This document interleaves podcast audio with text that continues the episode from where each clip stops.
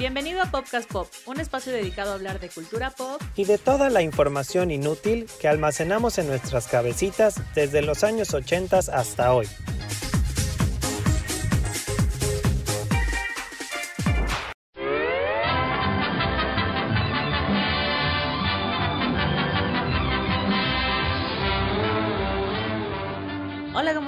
Bienvenidos a un capítulo más de Popcast Pop. Yo soy Piti. Le doy la bienvenida a Ingo. ¿Cómo estás, Ingo? Hola, Piti. Hola, Popcasters. Como siempre, muy contentos por estar grabando un episodio más de Popcast Pop.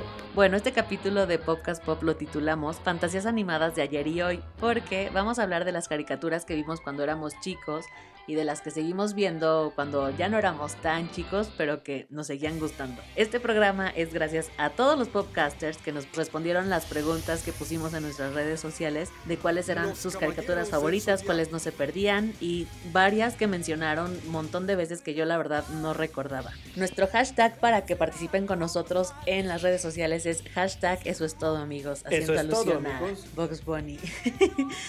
Y bueno, aquí en México, varios canales de televisión abierta transmitían caricaturas de Estados Unidos, de Japón, de Francia, y teníamos canales de tele abierta como el 5, el 7, bueno, aquí en el, en el centro del país.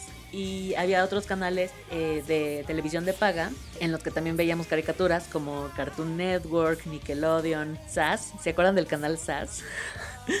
y también MTV. También MTV transmitía algunas caricaturas. Popcasters, como siempre, pues tuvimos que hacer una selección de los más votados y las que más mencionaron, porque en este capítulo en especial sí fueron así muchísimas las respuestas que recibimos más que en cualquier otro. Entonces fue un poco complicado el cómo seleccionar y decidimos al final Pete y yo, como pues ahora sí que como por elección, voto por voto, casilla por casilla, los que más votos obtuvieron son los que vamos a mencionar.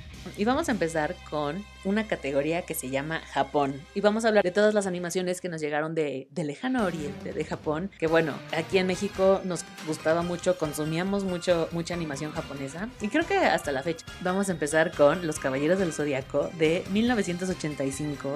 Saint Seiya. Que bueno, era la historia de estos eh, caballeros de bronce que luego iban a rescatar a la diosa Atenea reencarnada en una humana, Saori Kido, y tenían que pasar por las 12 casas de los signos del zodiaco. Bueno, esto ya era como la, segunda parte. Y es una saga, para los que son, bueno, podrán darse cuenta que yo soy muy fan, evidentemente. Tiene muchas sagas, o sea, tiene la saga de Hades, tiene la de las 12 casas, tiene, o sea, tiene muchísimas sagas y los que son muy fans sabrán que es como muy muy larga y tiene demasiados episodios. Han hecho muchas reversiones, apenas hicieron de hecho una reversión en 3D animación que de hecho hizo México, muy mala, no se la recomiendo para nada, está en Netflix porque es como la misma historia pero muy mal reversionada y doblada por Darío Jaspek en un muy mal doblaje por cierto. Pero bueno, eh, ¿tú veías Los Caballeros de Zodíaco, Piti? Yo los veía porque mi hermano los veía, pero así como religiosamente no, me acuerdo de el caballero, el, el protagonista. Pegaso era. Ah, Pegaso, sí, sí, sí. Mi favorito. ¿Cuál es? No sé si lo vean venir. no, no sabemos. No ¿Quién crees que era mi favorito? Piti. Bueno, evidentemente mi favorito por ser underdog era Sean de Andrómeda. No, shocking. Sí, tú puedes creerlo. Shocking. Pero eh, bueno, los protagonistas eran Pegaso, era Shiru de dragón, Yoga, Yoga Cisne, que era como el del hielo, ese también me gustaba un buen. Y bueno, el caballero de Andrómeda, que era mi favorito, con la cadena de Andrómeda.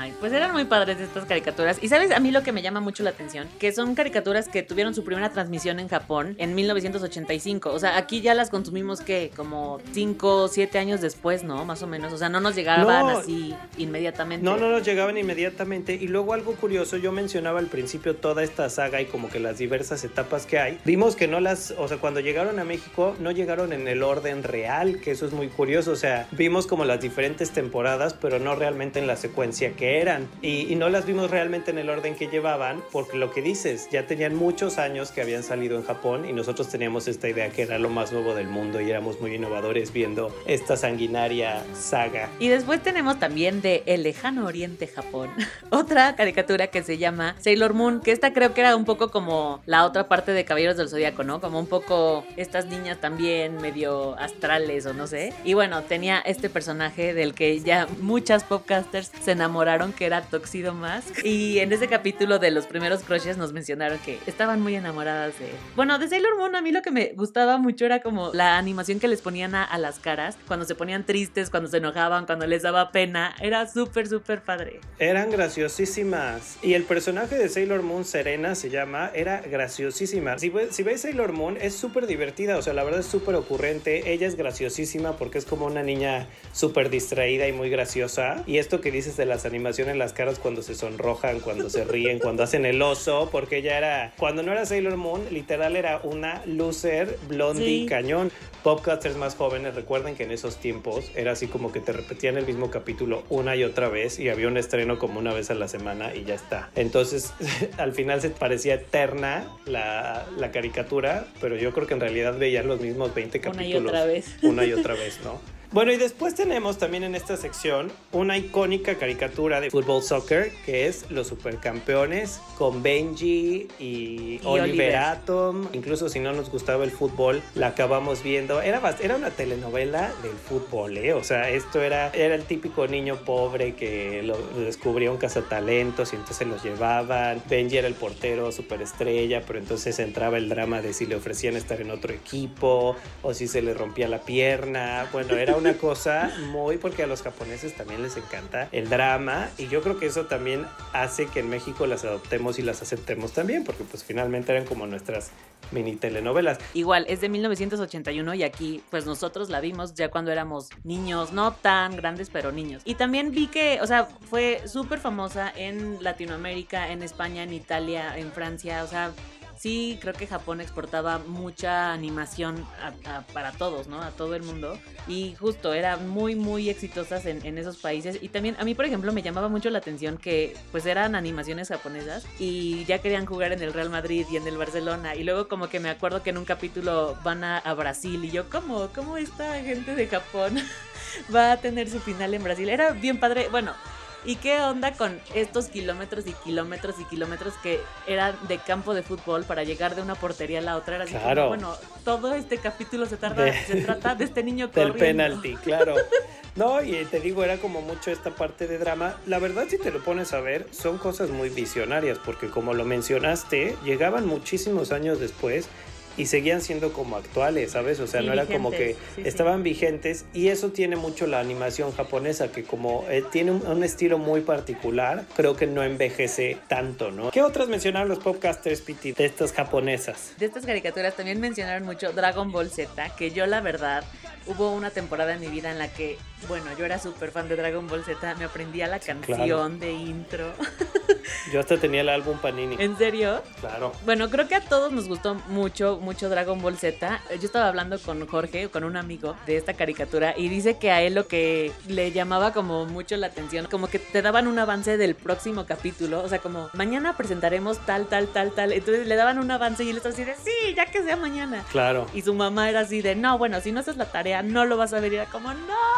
O sea, como que ya un poco ahí te ponían el, el gancho para para querer seguir viéndola al otro día y al otro día y al otro día. Y es otra que tiene también no sé cuántas temporadas y sagas y reversiones. Yo la verdad solo fui fan de Dragon Ball muy al principio, o sea, cuando Goku era un niño y ya. Después ya todos los Super Saiyajin y estas cosas, la verdad es que ya no lo seguí tanto porque es otra de estas tipo Caballeros del Zodíaco que los fans no me dejarán mentir, no sé cuántas películas y, y reversiones tiene, ¿eh?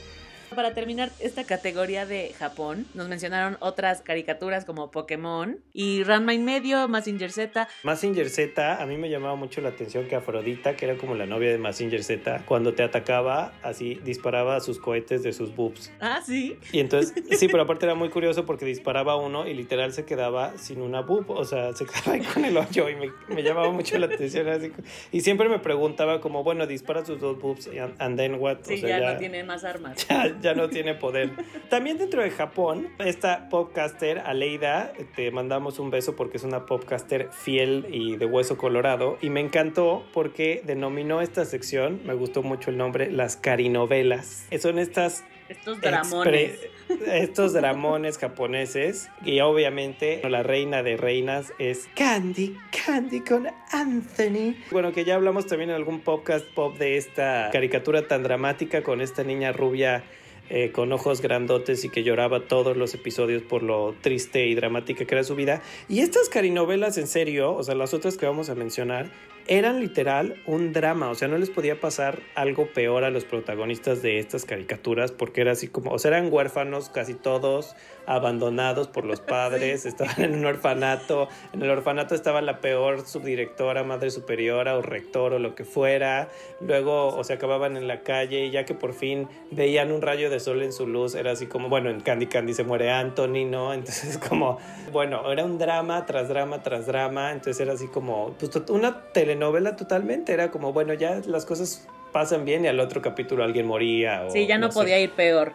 Pero aparte también Candy Candy es de 1976 y por ejemplo nosotros la vimos, ¿sabes? O sea, cuando éramos chiquitos Sí, veíamos pues Candy. Es que esto la siguen repitiendo. Sí, y también las mamás, o sea, yo me acuerdo que mi mamá veía Candy, tu mamá seguramente también, mis primas grandes también veían Candy. O sea, hay, hay, como toda una generación tras generación tras generación que vimos todo de Candy Candy. Y sabes que yo luego vi en Mix Up los DVDs en una y cajita estaban bonitos, muy eran como tipo de madera. Padrísimo. Dije, ay, esto, esto está súper bonito para tenerlo en colección. Y yo no sabía, pero luego se pelearon las, las chicas que hicieron la caricatura y la animación, se enojaron porque una empezó a vender mercancía de Candy sin decirle a la otra, ya sabes, ahí todos los problemas que pasan. Pero creo problemas que... de interés. sí, pero Candy sí fue, también leí que era en, en, España, en Francia, en Italia, en México, en Venezuela, en todos lados, todo el mundo veía Candy. Sí, Candy Candy yo creo que es de las caricaturas más exitosas que ha habido en la historia. Sí, seguro. Sí. Bueno, y luego para seguir con nuestro drama japonés carinovelas, este sí es el drama más drama del drama. Se llama Remy de 1977. Dios mío. Yo me sé la canción entera, Piti. Ay, no. De verdad. Brinco, salto y corro, feliz. Yo sabes que me acuerdo de Remy, que sí la vi como algún, o sea, sí, sí me acuerdo haberla visto, pero sí como que en un punto me sentí muy triste, dije, no, yo no quiero ver esto. no, era horrible ver Remy, yo también la veía, pero llegaba un punto que en serio decías, o sea, yo como niño, porque estábamos bien chiquitos, me acuerdo que llegó un punto que no la aguantaba, por, o sea, no que lloraras, pero era como muy desalentador y muy poco esperanzador a la vida de, de, Remy. Aparte, sabes que en, Estados Unidos le pusieron Nobody's Child, así de él. y, en, y en francés. El niño de nadie. Y en francés se llama Sin Familia. O sea, de verdad es así como, ay, güey, este niño ya está destinado o sea, en México se hubiera llamado al que nadie quiere. Sí, casi, casi. Nadie te quiere, nadie te quiso y nadie te querrá, Remy. Ay, sí, no, esto sí era así el drama andante. Era muy triste, Piti, porque aparte, o sea, de Remy sí me acuerdo, me acuerdo mucho de un capítulo que él llegaba como al, siempre llegaba como a pueblos, porque él era como un forastero, entonces siempre estaba... Sí, caminando ahí por, la, por Caminando, las viendo, ajá, a, por, tum, tum, tum, caminar, exacto. Entonces llegaba como a la, a la plaza, bueno, como a la plaza mayor del pueblito y entonces él empezaba a hacer un show con el changuito, no sé qué el animal tenía. Un changuito y un perro, ¿no? Sí, y literal le daban limosna y entonces luego alguien le regalaba un trozo de pan. Ay, no, no, no, era una cosa. era un drama, Remy, era muy triste. Entonces yo tengo recuerdos de, de, Remy así como flashbacks, pero sí recuerdo que no, no me gustaba verla dos días seguidos. Sí, no, porque era una caricatura que te ponía triste, o sea, y, es, y según yo no es el chiste de ver caricaturas, era como distraerte, pasarla bien, estar divertido y estar así como, ay, ¿qué es esto? ¿No? Era un dramón. Y bueno, en estas de carinovelas también nos mencionaron mucho Heidi y Sandy Bell, pero esas pues ya son más viejitas. Bueno, Heidi creo que es icónica y todos hemos, bueno, ahora Heidi es muy famosa. Por el meme. Por el meme de a la chingada Clarita, la amo. Y también cuando le ponen así de maldita lisiada y avienta Clarita. Entonces eh, es más famosa por eso. Yo Heidi nunca la vi porque me daba mucha hueva, la verdad. O sea, sí era así como esto es too much para mí. Pero sí es otra que vieron nuestros papás, nuestros tíos y demás. Sandy Bell no la ubico más que por foto, o sea, así como que tengo la imagen de esta niña con coletitas fuera y ya está, pero no sé realmente de qué trataba ni nada, pero pues las quisimos mencionar. Sí, son, son estas caricaturas que mencionaron, que nosotros no nos acordábamos mucho, pero existían estas caricaturas.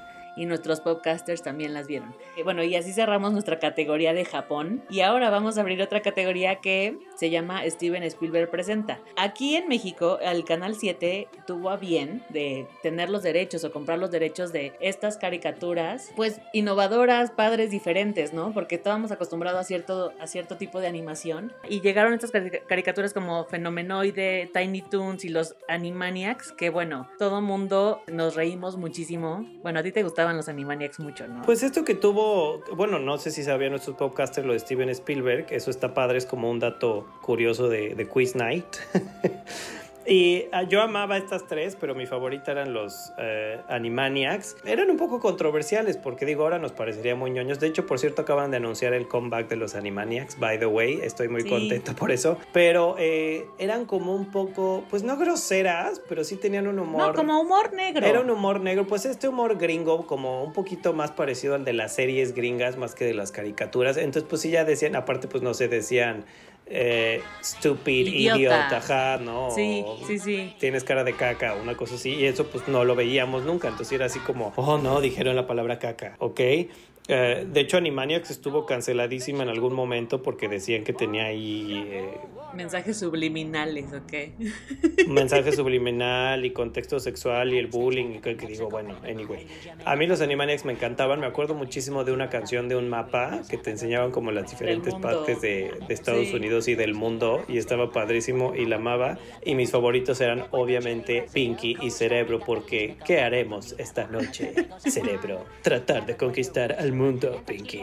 A mí mi favorita de Animaniacs era una chica que se llamaba Katy Kaboom. No sé si te acuerdas de sí, ella. Que se enojaba, era como una adolescente con, con, la familia y la hacían enojar. Tenía un hermano ahí como que la molestaba mucho y se enojaba y se enojaba y se volvía así como un... ¡ah! Se, se transformaba en, en un monstruecillo. Fueron caricaturas súper icónicas y que creo que trascendieron porque eran muy diferentes lo que estábamos acostumbrados a ver.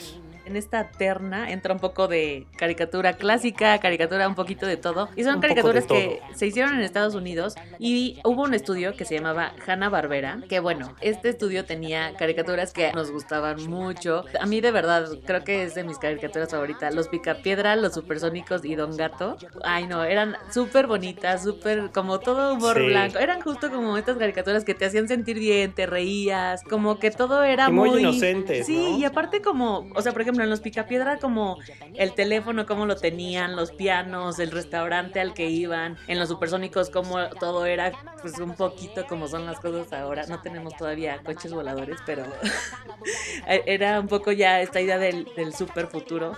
Y bueno, Don Gato, así de verdad era como, ay, este gatito lo amo, amaba a Benito Matute, todas sus aventuras ahí eran muy, muy padres. Piti al, principio de este episodio mencionó los canales icónicos que teníamos para ver estas caricaturas. Y al principio, cuando inició Cartoon Network, tuvo a bien también eh, adquirir los derechos de Hanna-Barbera. Entonces, la mayoría de la barra que te ofrecía de caricaturas al principio Cartoon Network, sobre todo muy al inicio, eran casi todas las de Hanna-Barbera. Y luego, obviamente, ya fueron añadiendo eh, unas más nuevas. Entonces, como que recuerdo mucho Cartoon Network con Hanna Barbera porque como que pasaban todas estas eh, caricaturas en algún momento. Los supersónicos esos que mencionaste me encantaba. Robotina era lo máximo, tenía un humor ahí medio. Yo quiero una robotina también. Y bueno, también dentro de estas clásicas, eh, mencionaron mucho la de Conde Pátula, que me encantaba la nani. ¿Te acuerdas la nani que tenía un yeso? Siempre tenía la mano enyesada y del yeso sacaba como miles cosas y le decía Patolín, que era pues una versión cómica en caricatura del Conde Drácula, pero aquí era un pato. Y era también como muy boba, muy ocurrente, eh, era muy graciosa, bueno, te hacía reír muchísimo. Y también, obviamente, los Looney Tunes, que creo que es también, podría ser la más clásica, de hecho, nuestro capítulo se llama así y nuestro hashtag es eso es todo amigos por los Looney Tunes. De aquí sale Box Bunny, sale Elmer Gruñón, sale Tasmania, Porky, Tasmania, el Correcaminos, bueno, y podías pasabas horas y horas viendo estas estas caricaturas caricaturas que aparte igual tienen años y años y las seguían haciendo, las seguían produciendo.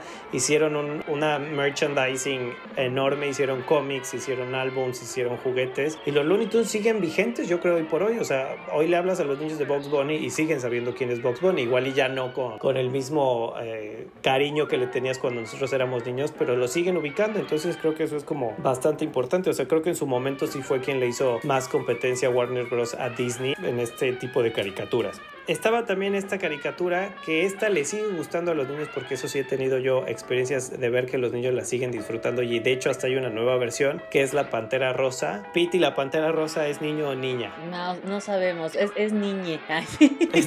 no, pero aparte como que justo me metí a leer que era una polémica como, pues es que es la Pantera Rosa, pero o sea, al final no importa, ¿no? Porque te la pasabas muy padre viéndola. A mí me encantaba la Pantera Rosa. Sí son estos capítulos que eran como súper inocentes. Me acuerdo muchísimo de uno en el que está pintando de un color y llega el otro personaje a pintarlo de otro color y ahí están dando vueltas y vueltas y vueltas al mismo poste pintándolo. Te morías de risa. Creo que La Pantera Rosa es de mis caricaturas favoritas. No, bueno, además que era una película, digo, una caricatura que no tenía diálogo, ¿no? O sea, eso, es súper, súper curioso y súper... La creatividad estaba cañona porque te entretenía horas y era muda, o sea, no tenía ningún tipo de diálogo. Es muy difícil entretener sin diálogo, sin sonido, o sea, totalmente. La versión nueva, fíjate que yo la he visto y no me gusta tanto. Creo que parte del encanto de todas estas caricaturas esta, pues, era animación hecha literal hoja por hoja y dibujada, ¿no? O sea, no era como ahora. Y eso sí se nota, fíjate, en la nueva versión obviamente ya se nota que es una animación hecha a computadora y como que pierde, ¿sabes? O sea, pierde esta, este encanto que tenía la Pantera Rosa original. Y ahora vamos a hablar de algunas caricaturas que también nos mencionaron clásicas y son los snorkels, que eran estos como, híjole, ¿qué son? No sé qué son, como pececillos. Pues eran como un híbrido entre pez y caballito de mar y no sé, ¿no? Ajá, y tenían como una flautita como pues nariz. como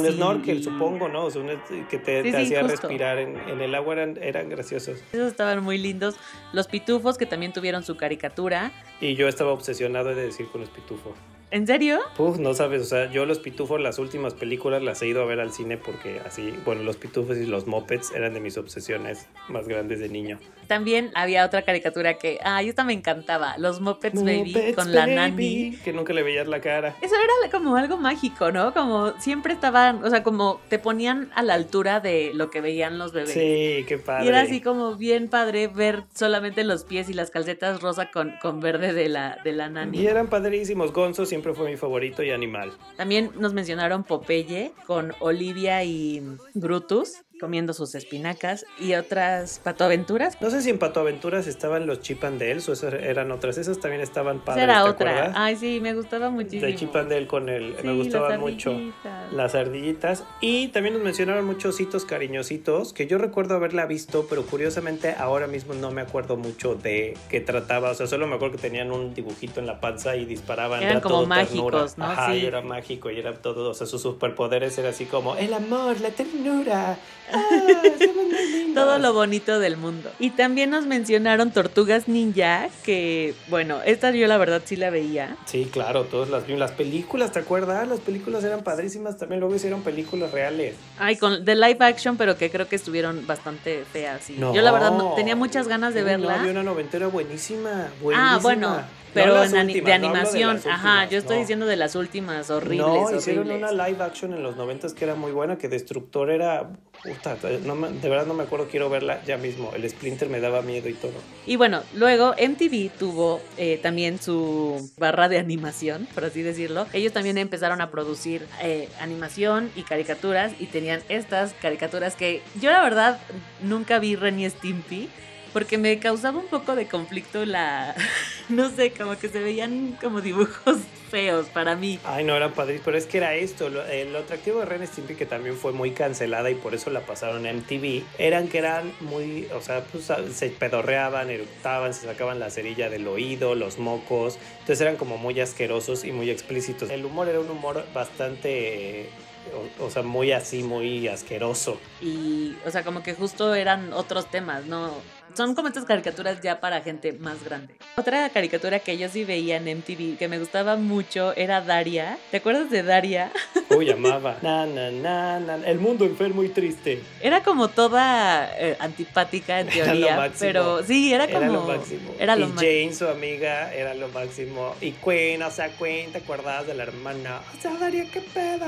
Todas las caricaturas que hemos mencionado tenían un doblaje bien padre, o sea las, las voces que les ponían eh, como que sí tenían la personalidad de la caricatura. A mí me pasa mucho, por ejemplo, con caricaturas que luego veo en el idioma original, que digo, ay no, la voz es esta, igual es porque te acostumbras y creces con esas voces, pero como que creo que aquí en México los actores de doblaje lo han hecho bastante bien. Sí, yo siempre he dicho, o sea, las únicas películas que veo en dobladas al español y que sí llego a disfrutar son definitivamente las películas de animación, o sea, sí creo que tenemos un buen trabajo y sí, en estas en particular hacían, porque aparte sí lo digo ahora que pienso, la hermana de Daria, pues la ponían como una niña muy fresa, sí, ¿no? Sí, sí. Que evidentemente no habla así una niña fresa en Estados Unidos y entonces tienes ubicada a Queen como una niña fresa, entonces estaba padre porque hacían como este, pues cómo hablaría alguien con esa personalidad claro. aquí. Y a mí Daria me encantaba, o sea, creo que es así de mis favoritas, favoritas en el mundo. Y también en esos tiempos hicieron Vivos and Butthead, que fíjate que a mí eran como estos dos... Eh, amigos. Pues,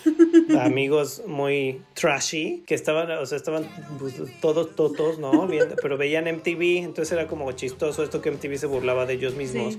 A mí no me gustaban mucho porque aparte de que me aburrían, era como que un ratito de su diálogo estúpido y luego lo conectaban con que estaban viendo algún video de MTV y entonces te pasaban el video, pero pues eran así como súper cosas metaleras y muy alternativas que en ese momento yo no escuchaba, muy grunge, que tal vez ahora me gustarían, pero no. Y también otra caricatura que pasaba en MTV, ya igual noche, era South Park ¿Se acuerdan de South Park? Bueno, sigue, según yo sigue, ¿no? No sé si seguirá, pero South Park no creo, ¿no? No estará canceladísimo. No, no, no, Fíjate que, no lo sé pues no sé por qué no la han cancelado, porque South Park sí era muy explícita y sí hablaba muy abiertamente del racismo, eh, aparte de estereotipos. Me acuerdo mucho que llegaban unos hermanos adoptivos canadienses y era así como este odio que tienen los gringos hacia los canadienses. Entonces ponían a los canadienses como lo más estúpido del mundo. Y bueno, era, era divertida, pero sí era como muy rara, ¿no? Yo me acuerdo muchísimo de un capítulo de Paris Hilton, cuando tú viste ese capítulo. Ay, es buenísimo. y era así como todo mundo pensamos eso pero no lo podemos decir y lo dicen pues estas animaciones. Creo que puede ser de mis favoritos. Yo sí tuve una época que vi mucho South Park, después la dejé de ver porque sí ya me pareció un poco repetitiva, pero sí es agresiva, o sea, sí se burlan abiertamente de estereotipos, bueno, mencioné de los canadienses, de, los judíos, eh, de los gordos, o sea, sí, y hacen como mucha alusión a, minorías, entonces, y la verdad sí siento que hoy por hoy esos capítulos sí son eh, incómodos, porque sí era como, dentro de este chiste y humor negro sí eran abiertamente insultantes y, y racistas, ¿no? Sí, sí. Y bueno, eran, ¿sabes qué? Que esto era curioso. Yo tuve casos de, de, niños que eran mis alumnos en ese entonces. Los niños veían South Park y ellos pensaban que era una caricatura tipo los Looney Tunes. Ay, no, ¿en serio? muchos casos, ¿eh? Que la señora de, ay, pues no sé por qué mi hijo es tan violento si solo ve una caricatura que se llama South, Park. Y yo, señora, ah, se ha sentado a ver South Park con su hijo. Entonces la señora no tenía idea y como veía las caricaturas, ella juraba y perjuraba que eran unas caricaturas muy amigables tipo los Looney Tunes. ¿No? Oye, y sí sigue vigente, ¿eh? Se renovó la, la, serie hasta la temporada 26, que es hasta el wow, 2022. no, pues imagínense. Sigue South Park. pues me da curiosidad ver de, cómo, cómo evolucionó y cómo, de qué trata ahora, porque ¿Cómo sí la siento llevan con toda esta cultura de la cancelación, sí es muy fuerte hacer estos capítulos. De la mano de estas que ya no fueron de MTV, quisimos mencionar también Family Guy y Los Simpsons, que yo de Los Simpsons quería comentar, no sé si Pity se acordará. Los Simpsons cuando lo estrenaron en México, nosotros éramos bastante chicos y estuvo súper cancelada y estaba prohibidísima, o sea, la tenías que ver escondidas porque era así como súper, pues esta crítica y esta sátira social. Digo que ahora igual dirán, ay, ¿por qué estaba tan prohibida? Pero sí estaba bien prohibida, o sea, yo me acuerdo que es otra de estas cosas que mandaron, como ya lo he contado antes, circulares a las escuelas de Por favor, papás, De la vela no vean esto porque es pecado y este y sus hijos van a ser pecadores solo por verlo. Y de verdad los papás estaban de no puedes ver los Simpsons, que a veces esto es ridículo porque creo que ni lo veían los papás, o sea, no no era como, bueno, voy a verlo y ya yo emitiré mi juicio, sino que era como que hacían esta campaña colectiva. Eso popcasters jóvenes y centennials, esos eran nuestros nuestros temas virales en el pasado, una circular emitida por tu escuela de la vela perpetua. A mí la verdad es que en mi casa si lo quería ver lo podía ver Sí, y si igual no, yo. no pasa nada. Pero eh, Na- Natalia, una amiga, también le pasaba eso. Creo que ellos veían Los Simpson así religiosamente y dice que una vez tocó la vecina así como y abrió, abrió la puerta a su papá y que la vecina así le vio, o sea, se asomó y vio que estaban viendo Los Simpson. y así Herejes. no, así como no, eso no pueden ver y que el papá de Natalia fue así de, ah, sí, y ya le cambió como, bye señora, cerró la puerta y volvieron a ver Los Simpsons. Sí, mi esta fue otra de los casos que yo con mis primas, ya les he contado estas historias con mi prima Andrea de llegar y decir, oh, vamos a ver los Simpsons. Yo desde mi inocencia y era así de, no, ¿cómo vamos a ver eso? Es pecado, es pecado, te vas a ir al infierno. Y entonces yo era así de, ¿por? Bueno, es que era esto, ¿no? Pues Bart Simpson, que era como el protagonista y el héroe, por así decirlo, de la serie, pues era un niño rebelde que hacía todo menos ser un buen niño, ¿no? Sí, exacto. Era como rebeldillo y pues eso no estaba bien porque los niños iban a crecer rebeldes como él. Exactamente. Y dentro de todas estas eh, caricaturas de adultos, podríamos decirle, ahora ya están eh, Family Guy, Padre de Familia, El Rey de la Colina, La Casa de los Dibujos que también salía en MTV, ¿te acuerdas de esa? Pero eso sí ya era No, como fuerte hasta para mí. Con la negra morocha. Estaba graciosa, ¿eh? Porque pero es, es- es lo que te digo, era esta época que sí estaba como abiertamente permitido en Estados Unidos hacer alarde del racismo y los estereotipos. O sea, ahora digo, te reías y todo, pero si te lo pones a ver, pues sí eran estereotipos de la, la negra latina y el homosexual de closet y o sea el otro no el otro que era super queer no La Ay, a mí me que- encantaba La Casa de los Dibujos. Sí, no, o sea, estoy- es divertido, pero me refiero que no sé cómo funcionarían ahora. O sea, ahora la gente es como que todo eso se lo toma muy a pecho y es como ofensivo. Sí, que se, ofende, se ofenden por todo. Ajá, exactamente. Y bueno, también está Ricky Morty. Amo Ricky Morty. Todo mundo ama Ricky Morty. Y Bob Esponja, que bueno, yo amo Bob Esponja, la verdad. La descubrí creo que un poquito tarde, en 2001. Sigue vigente, La la un poco amo. tarde, o sea, la, el- la Navidad pasada. no, pero yo- sí es de esas caricaturas que puedo ver y ver y ver. O sea, me, me gusta muchísimo. A mí de las nuevas, fíjense que me gustaría mencionar, me encanta Hora de Aventura y me gustaba mucho una que se llamaba The Regular Show, que no sé qué pasó con ella y se siga o no, y me parecía muy graciosa. ¿Y cuáles son tus caricaturas favoritas de la vida? Esto es muy interesante. Bueno, muchas de las que mencionamos obviamente me gustan mucho, pero así si tuviera que escoger mis favoritas, bueno, Daria, ya hablamos de ella. Luego Rugrats, tuve una obsesión con Rugrats, creo que todos la tuvimos, fui a ver Ay, las no, yo no. películas. Yo ¿Tú no? A mí me caían súper gordos. Ay, no, yo los amaba, amaba la canción, amaba a Carlitos, amaba a Angélica, era lo máximo, me encantaba reptar, o sea, amaba a Rugrats y vi las películas. Luego una que se llamaba Mi Monstrito, que no sé si se acuerdan Popcasters, pero mi favorita, que ahora tengo que conectarlo, porque estuvo muy gracioso cuando estábamos planeando este episodio. Piti solo me dijo al principio que ella tenía una caricatura, pero no me dijo de qué era, que no sabía de qué era y que iba ya a lanzar la, la encuesta a los podcasters. Y en eso ahorita cuando me dijo cuál es tu favorita de toda la vida, le dije pues una que era como el Paw Patrol de, la- de nuestros tiempos y se llamaban los Pound Poppies. Y entonces Piti empezó a gritar con desesperación y alegría porque resultó que esa caricatura que ella no recordaba era precisamente los Pound Poppies. Los Pound Poppies era como, había un, eh, un perro que estaba encargado como, tenía como una comisaría de perros o no sé, pues era, como, como, una... la estación de bomberos. Ajá, la estación de bomberos, Sí, sí, y entonces sí. ellos eran así. Estaba Holly, que era la niña, eh, que era como, supongo que era la dueña de uno de los perros. Y lo mejor era la villana, que era la tía de Holly, que era una tía así como súper excéntrica, padrísima, que estaba loca. Pero yo amaba los Pound, Pound Puppies. Miren, hasta me acuerdo de la cancioncita. O sea, tú no te imaginas las veces que he googleado así. Pau Patrol de los noventas. Caricatura de perritos comisaría. Caricatura de perritos estación de bomberos. Caricatura, o sea, de verdad, te lo juro, yo creo que me lo he googleado en los últimos tres años, así de cómo se El trauma de? Piti, que no sabía. Te lo juro. Y ahorita que lo dijiste fue como, ¿qué? Y lo puse en Google y iba así de, ¡no!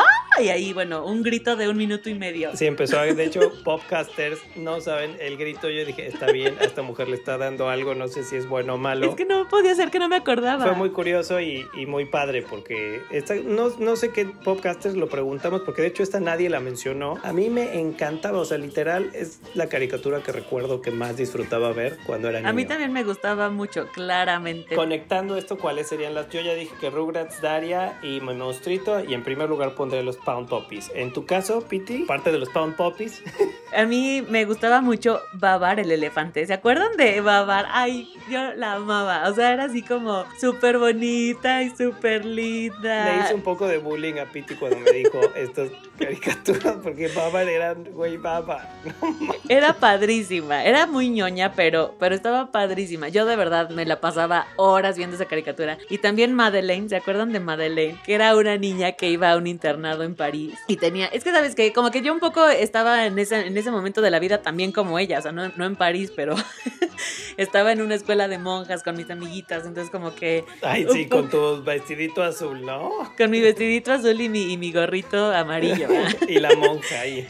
Ay, sí, pues sí tenía a Sortere ahí regañándome cada día, pero bueno, Babar, Madeleine y Don Gato y bueno, Pam Popis, obvio también ya. Ahora que la encontré, mira, me voy a poner a ver las caricaturas en YouTube porque de verdad me encantaba. Que no sé si ahora la vemos y sería este. Yo vi un capítulo de Madeleine la semana pasada porque estaba haciendo mi research y dije, ay, a ver, voy a ver. Lo encontré en YouTube y está bonita, sigue estando muy bonita, pero sí ya no tiene este ritmo que ahora también veo que han cambiado mucho el ritmo de la animación. O sea, como que antes te pasaba una cosita y te daban tiempo y pensabas y, ¿sabes? Y ahora todo es como chan, chan, chan, chan, así, a lo que vas, a lo que vas, a lo que vas.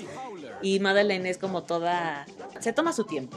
Pero no, no es aburrida, es, es bastante bonita. Claro. Bueno, Piti, pues como siempre, qué gozadera, qué agasajo hacer esta clase de episodios del podcast pop, porque como siempre queremos volver atrás y volver a revivir todas estas cosas. Soy muy feliz, me siento muy satisfecho de haberte eh, por fin eh, quitado esta, este pesar de no saber cuál eran los Pound Poppies. Amo que tu referencia era el Paw Patrol de los 90. Es que te lo juro, les enseñaría mi historial, podcasters, porque de verdad lo he buscado montón de veces. Pues falta de confianza Piti. nunca me preguntaste. Nunca. Y aparte, mira, es nuestra, es de nuestras caricaturas favoritas, está bien padre. Oigan, pues les recordamos el hashtag para este capítulo para que por favor nos comenten en la foto que subimos en nuestro Instagram y en Twitter. Es hashtag eso es todo, amigos.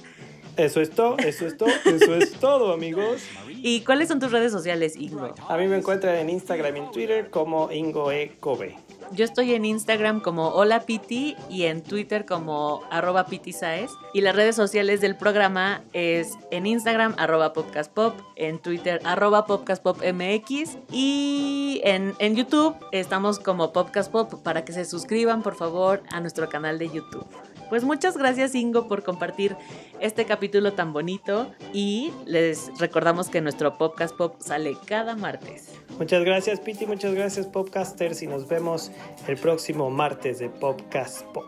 Gracias, un abrazo a todos, chao chao. Bye.